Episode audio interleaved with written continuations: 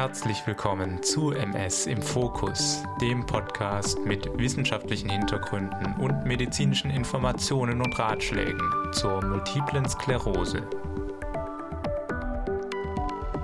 Ein ganz herzliches Hallo und frohe Feiertage wünsche ich euch zu dieser neuen Folge von MS im Fokus. Ich hoffe, ihr könnt die Zeit in Ruhe mit euren Liebsten feiern und euch geht es gut und es ist alles soweit stabil. Dieses Mal möchte ich ein Thema auspacken, das man als neues Geschenk von der Forschung bezeichnen kann. Natürlich kommt so etwas leider nicht alle Tage vor und vor allem nicht aus dem Nirgendwo. Genauer gesagt startet die Geschichte sogar schon im Jahre 1952 und zwar mit einem amerikanischen Militärarzt. Und sie endet in einer ganzen Reihe von großen Therapiestudien der renommiertesten Pharmafirmen, die aktuell laufen oder fest geplant sind. Was man also hier therapeutisch versucht und warum ich viel von dieser potenziell neuen Therapieart für die MS halte, das werde ich in dieser Folge so verständlich und ausführlich wie möglich besprechen. Dann schauen wir mal in Ruhe, mit was wir es hier zu tun haben. Auf der Packung steht BTK, Brutonsterosin-Kinase. Okay, das ist jetzt ein Begriff, der auch in medizinischen Fachkreisen erst einmal für Stirnrunzeln sorgt denn nur die wenigsten wissen von dieser zentralen Schaltstelle des Immunsystems. Und das, obwohl BTK gleich in mehreren Zellen zu finden ist, unter anderem aber bei B-Lymphozyten und anderen wichtigen Immunzellen. Und die gute Nachricht ist, die Modulation dieser Schaltstelle hat eventuell einen erheblichen Therapieeffekt bei MS-PatientInnen. Aber bevor ich jetzt zu sehr ins Detail gehe oder gar Spoiler setze, möchte ich erst einmal mit der Geschichte starten. Es beginnt nämlich mit einem kleinen Jungen in den 50er Jahren. Dieser arme Junge landete ständig mit heftigen Lungenentzündungen im Krankenhaus. Eines Tages traf er am Walter Reed Army Hospital auf einen Militärarzt, der sich in der Nachkriegszeit auf Kinderkrankheiten spezialisiert hatte.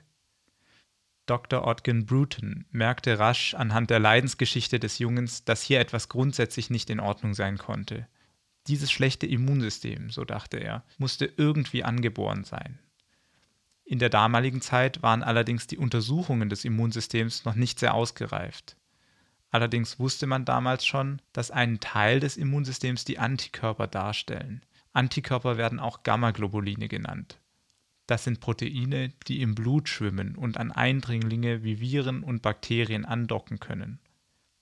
Antikörper markieren zur Entsorgung oder kleben Fremdbestandteile in einem sogenannten Komplex zusammen, um diese unschädlich zu machen. Zwar war man in den 50er Jahren noch sehr am Anfang in der Erforschung des Immunsystems, aber man konnte damals schon die Blutbestandteile auftrennen und die Antikörpermenge feststellen. Dr. Bruton sah, dass der Junge wirklich keine zirkulierenden Antikörper im Blut hatte. Kein Wunder also, dass es für seinen Körper schwierig war, die Infektion zu bekämpfen. Er mutmaßte, dass die Ursache ein Gendefekt war und konnte sogar den Gendefekt grob lokalisieren, nämlich auf dem X-Chromosom des kleinen Jungen.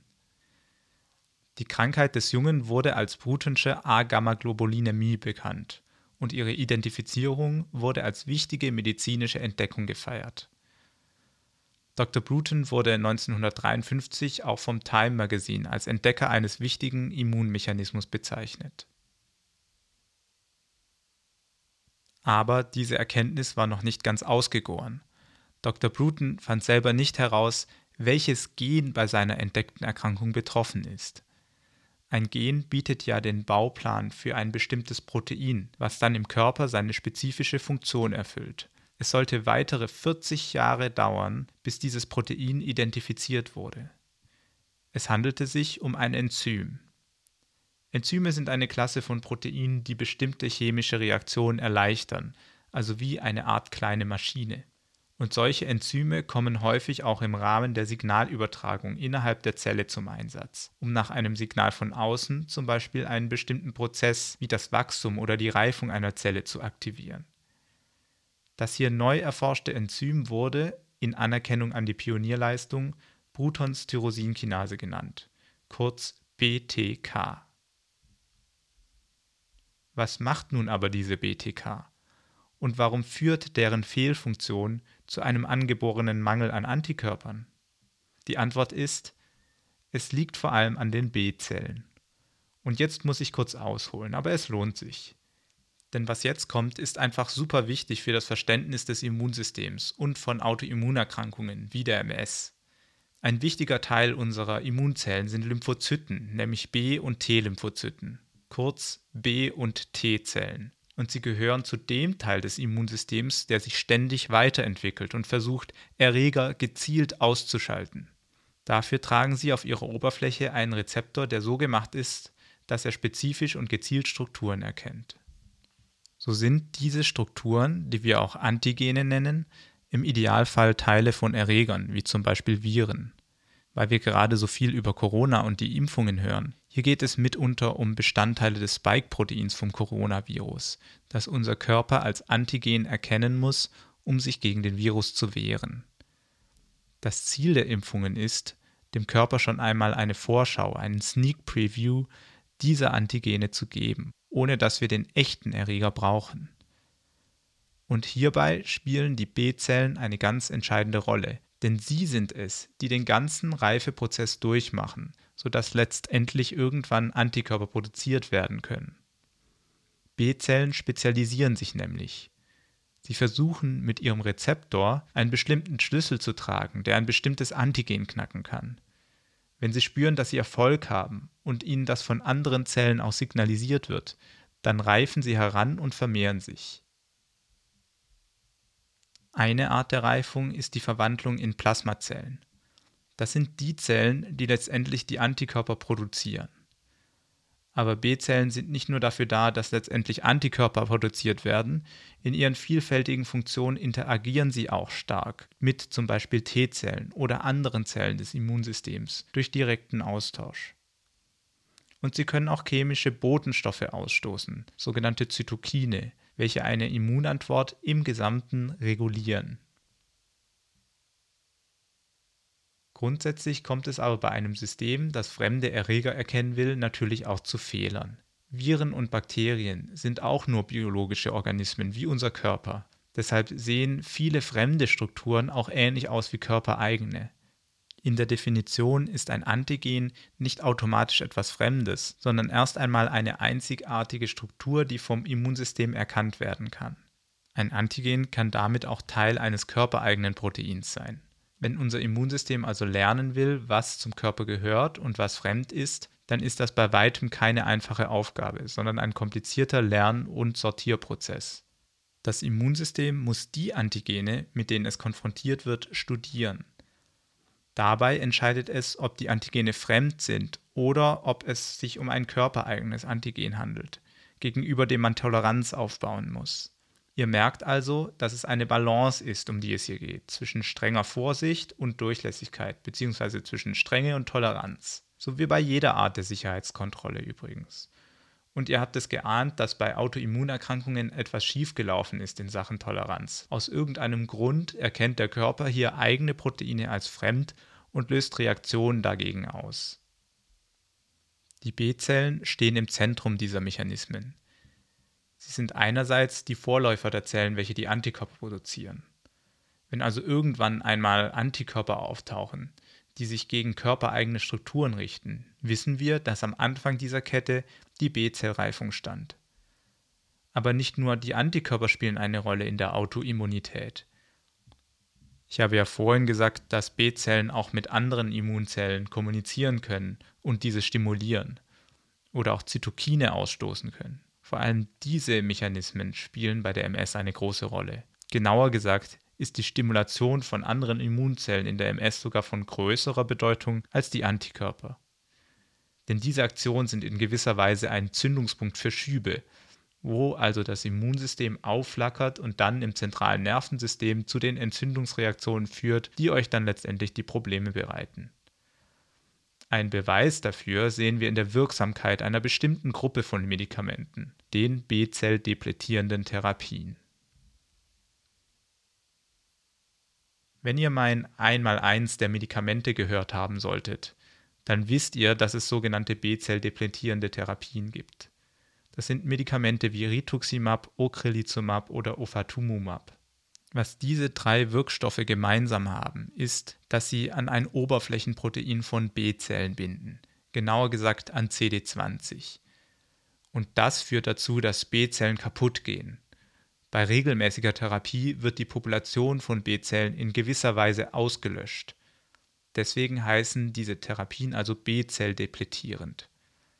Das klingt natürlich erst einmal unheimlich, denn die Zellen sollen ja ursprünglich der Abwehr dienen aber ein ausgereiftes Immunsystem hält es ohne B-Zellen erstaunlich gut aus.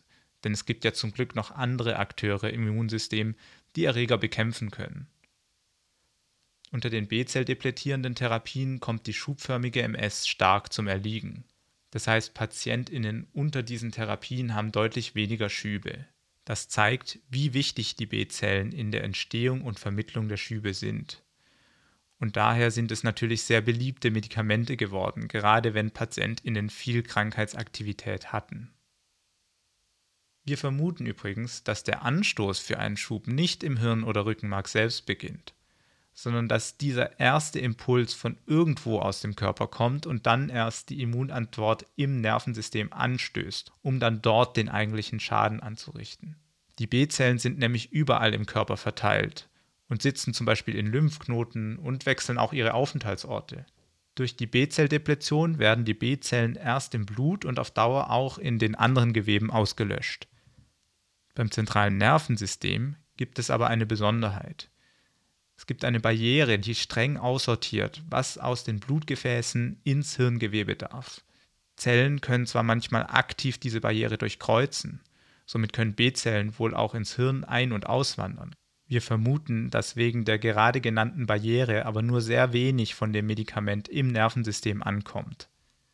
Das heißt, der Effekt, den wir bei der Behandlung mit diesen Medikamenten sehen, wird außerhalb von Hirn und Rückenmark erreicht.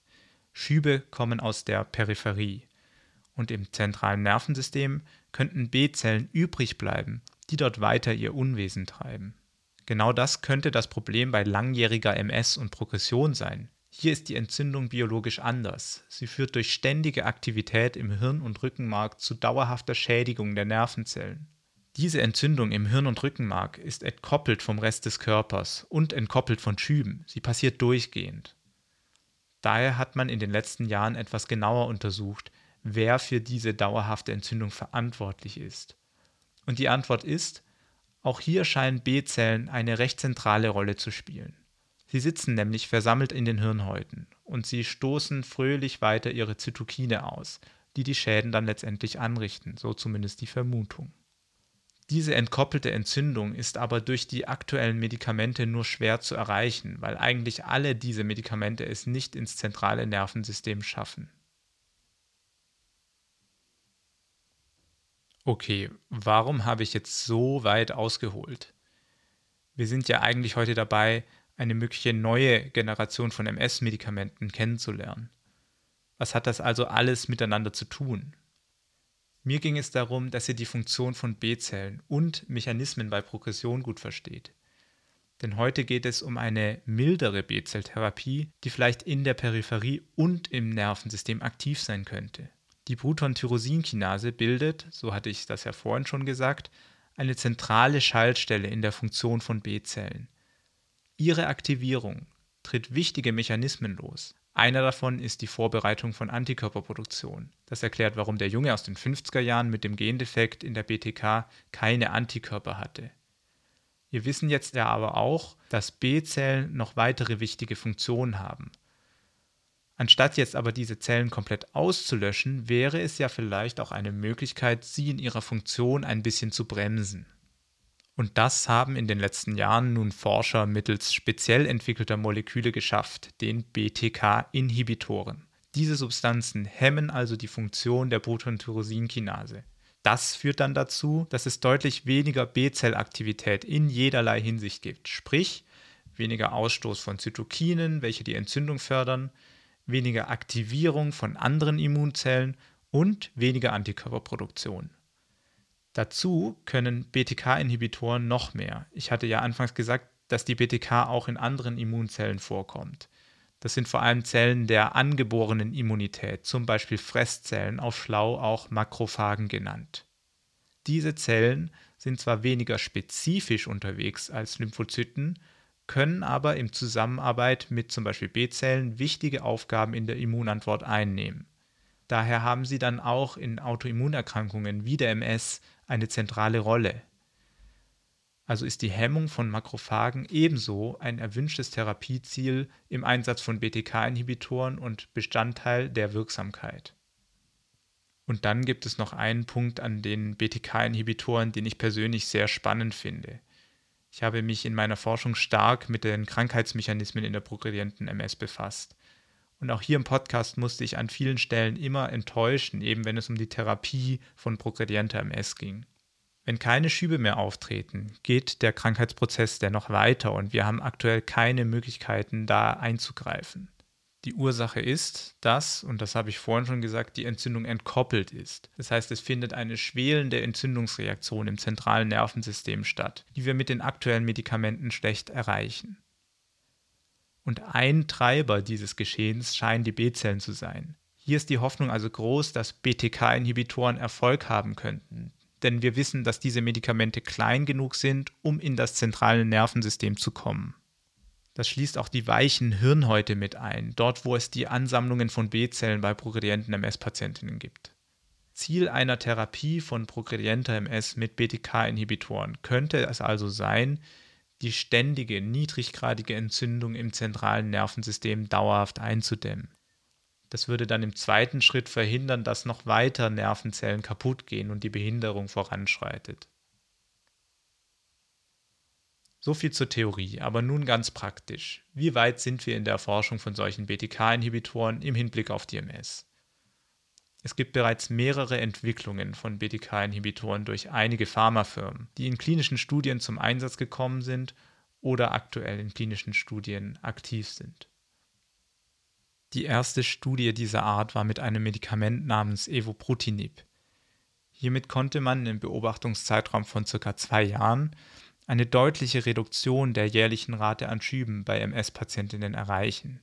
Gleichzeitig stellte sich das Sicherheitsprofil, also die Anzahl und Schwere der Nebenwirkungen, sehr gut dar. Im Vergleich zu der Placebo-Gruppe gab es bei den behandelten Patienten im Beobachtungszeitraum keine höhere Anzahl an schwerwiegenden Infektionen. Auch ein anderes Medikament dieser Klasse, Tolebrutinib, konnte in einer etwas kürzeren Studie eine deutliche Reduktion von kontrastmittelaufnehmenden Läsionen im MRT zeigen. Zwei weitere Medikamente, Phenebrutinib und Remibrutinib, wurden bereits in über 1000 Patienten untersucht, allerdings noch nicht in der MS. Aber auch hier zeigte sich ein prinzipiell gutes Sicherheitsprofil. Die Firmen hinter diesen Medikamenten planen aktuell groß angelegte Studien, ein paar laufen jetzt sogar schon. Diese sogenannten Phase 3 Studien sind klinische Studien, welche die Wirksamkeit bei einer großen Anzahl von Patientinnen beweisen müssen. Wenn dazu keine gefährlichen Nebenwirkungen im Rahmen der Studien herauskommen, dann sind diese Studien die Basis für eine Zulassung als Medikament, das verschrieben werden kann. Wir rechnen mit den ersten Ergebnissen Ende 2023. Ebenfalls sind Studien für progrediente MS geplant, die teils Ende 2024 abgeschlossen sein werden. Sprich, es ist ein großer Schritt, dass diese Studien bereits unterwegs sind. Natürlich warten wir alle mit großer Ungeduld auf die Ergebnisse, aber diese sind zumindest in Sicht. Und ganz wichtig, man muss sich im Klaren sein, dass diese Studien auch scheitern können. Auch wenn die ersten Signale aus den Phase 2 Studien sehr positiv sind, kann es dennoch immer Rückschläge im Rahmen der Studien und der Nachbeobachtung geben. Dennoch bin ich optimistisch, dass diese Forschung zu etwas führen wird, das der MS-Community hilft.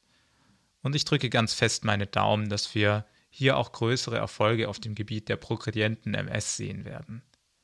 Denn erste Daten aus Tierversuchen stimmen auch schon recht positiv. Damit endet meine heutige Folge, wo ich mal versucht habe, auch aktuelle Forschung etwas näher zu bringen. Ich weiß, es sind sehr komplexe Dinge, die ich euch hier erzähle, die auch zum Teil selbst von Experten noch nicht zu 100% durchdrungen sind. Ich hoffe, ihr konntet dennoch die ein oder andere wichtige Information mitnehmen. Wenn ihr aber noch offene Verständnisfragen oder Anregungen habt, zögert nicht, diese an info@mspodcast.de zu schicken.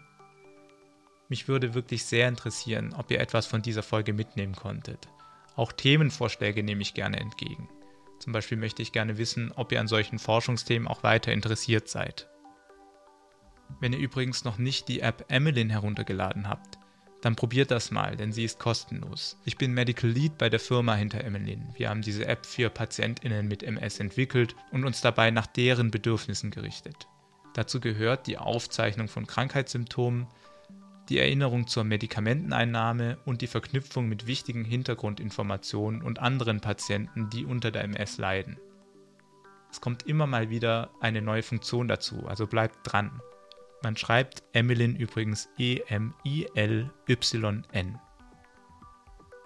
So, das war's für heute und ich hoffe, wir sehen uns zur nächsten Folge im neuen Jahr wieder, wenn wir für ein tiefgehendes Verständnis und eine starke Bewältigung die MS in den Fokus nehmen. Bis dahin noch eine schöne Zeit und einen guten Rutsch. Euer Adrian Ming Schumacher.